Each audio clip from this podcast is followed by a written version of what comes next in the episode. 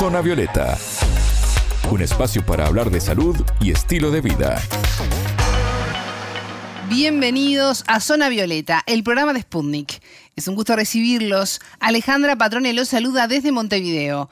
Ya está con nosotros Anabela Paricio. Anabela, ¿cómo estás? Bienvenida. Bien, Ale, muchas gracias. Vivir sin estrés. Esto puede sonar muy simple ¿eh? decirlo, pero implementarlo en la vida cotidiana es muy difícil, aunque no es imposible. Con solo cinco minutos de no hacer nada, podemos ayudar a prevenir muchas enfermedades. Una psicóloga nos explica cómo. Zona Violeta, los rostros de la noticia.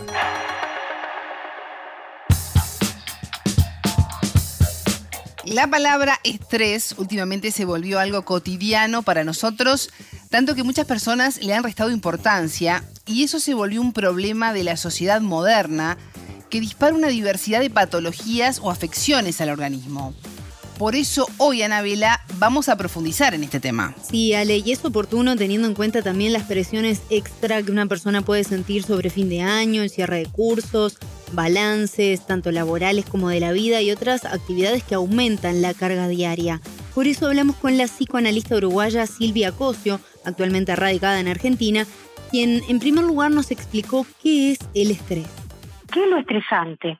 Bueno, podría decir muchas cosas, pero lo estresante en el fondo es un modo de vivir, el modo en que vivimos.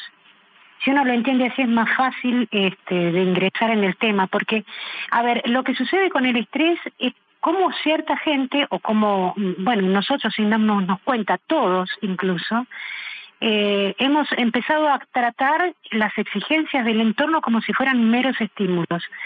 Vos mencionabas el tema de la pospandemia y una de las cosas que sucedió en la pospandemia es que pulularon todos los, o sea, si bien ya lo usábamos antes, pero por ejemplo cuestiones como el Zoom, las reuniones de las videoconferencias, el uso de los móviles, las pantallas, todo eso que parece muy amable, con lo que sostenemos esperar el colectivo, andar en subte, eh, incluso hay gente que nos suelta el móvil hasta para ir al baño, nos sobrecargan de estímulos. Uno de los problemas más graves del estrés es que la gente trata todo tipo de exigencias, incluso la del trabajo, que son serían las normales, como meros estímulos, o sea, los rebaja. Entonces, lo importante sería saber qué es un estímulo, si un estímulo puede estresar, ¿verdad? Una forma de entender un estímulo muy rápida sería pensarlo como un aguijón algo que viene pica, de hecho etimológicamente hay algo de eso ahí en la palabra misma, algo que viene pica y provoca que el cuerpo y no el sujeto o la conciencia ahí reaccione, lo cual ya nos dice algo, ¿no? Lo cual nos dice que esa persona ahí estimulada está reaccionando con poca o ninguna conciencia de sí a lo que percibe como un estímulo.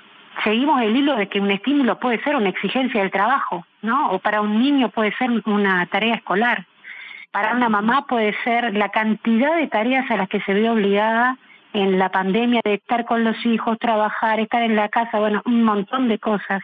Bueno, la sobrecarga de estímulos y no de exigencias, la sobrecarga de estímulos, que pueden ser buenos, pueden ser menos buenos, pueden ser malos, pero nos dejan como en un estado de shock, aunque no nos demos cuenta. A su vez, son tantos, pero tantos, y tanta la incidencia de los estímulos, que tampoco nos damos cuenta de que hemos anulado los tiempos muertos. Los tiempos, en realidad no son tiempos muertos, pero son tiempos en donde el cuerpo, digamos, eh, hacía como sus entretiempos, ¿no? Los tiempos de no hacer nada, restablecerse, reconectarse consigo mismo.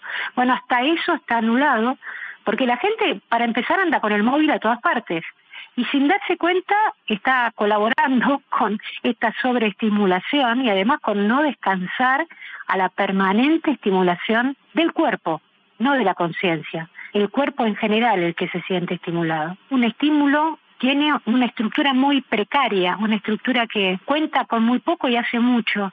O sea, provoca que la gente enseguida reaccione, quiera hacer algo. Por eso a veces es bueno y siendo mucho no es para nada bueno. Cosio abordó el tema en una publicación realizada en el portal Psicología y Mente, en el que diferencia tres fases del estrés. Alarma, resistencia y agotamiento. En entrevista con Zona Violeta nos explicó cómo se manifiesta cada uno.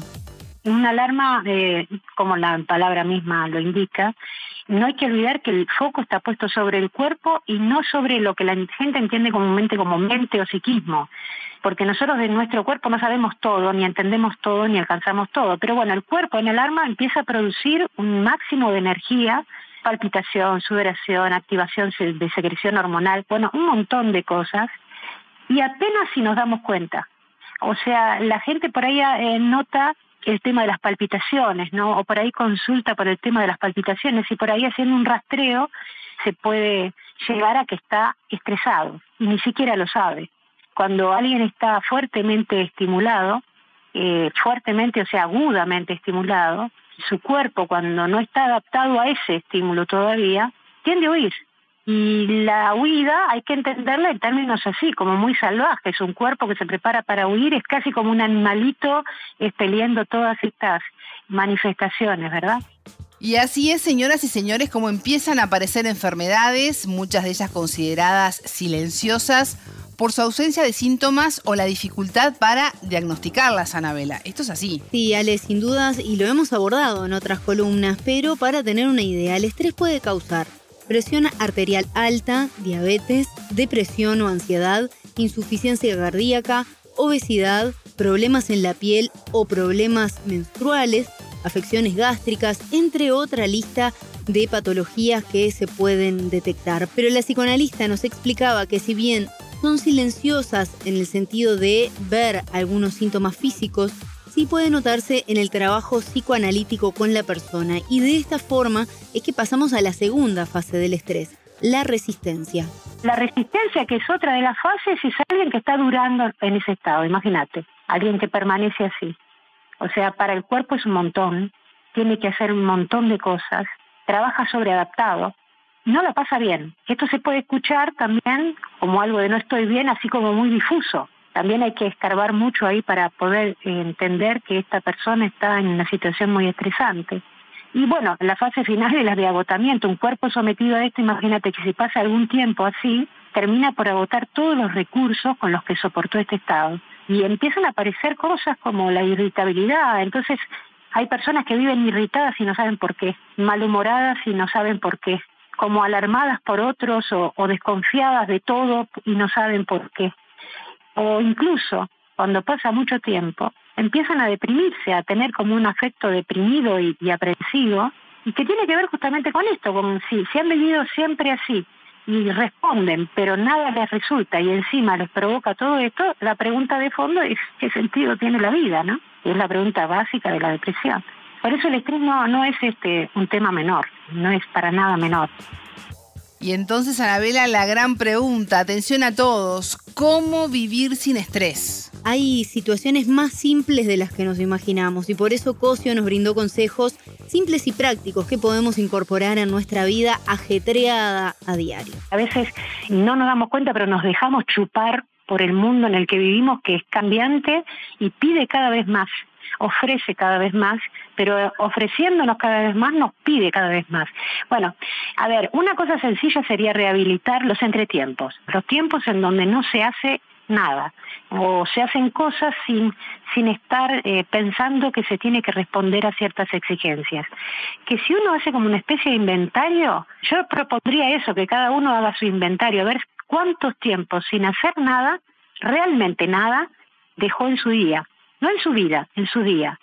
¿Cuántas veces sube a un tren o a un subte o espera algo, el turno con el dentista sin tener el móvil en la mano?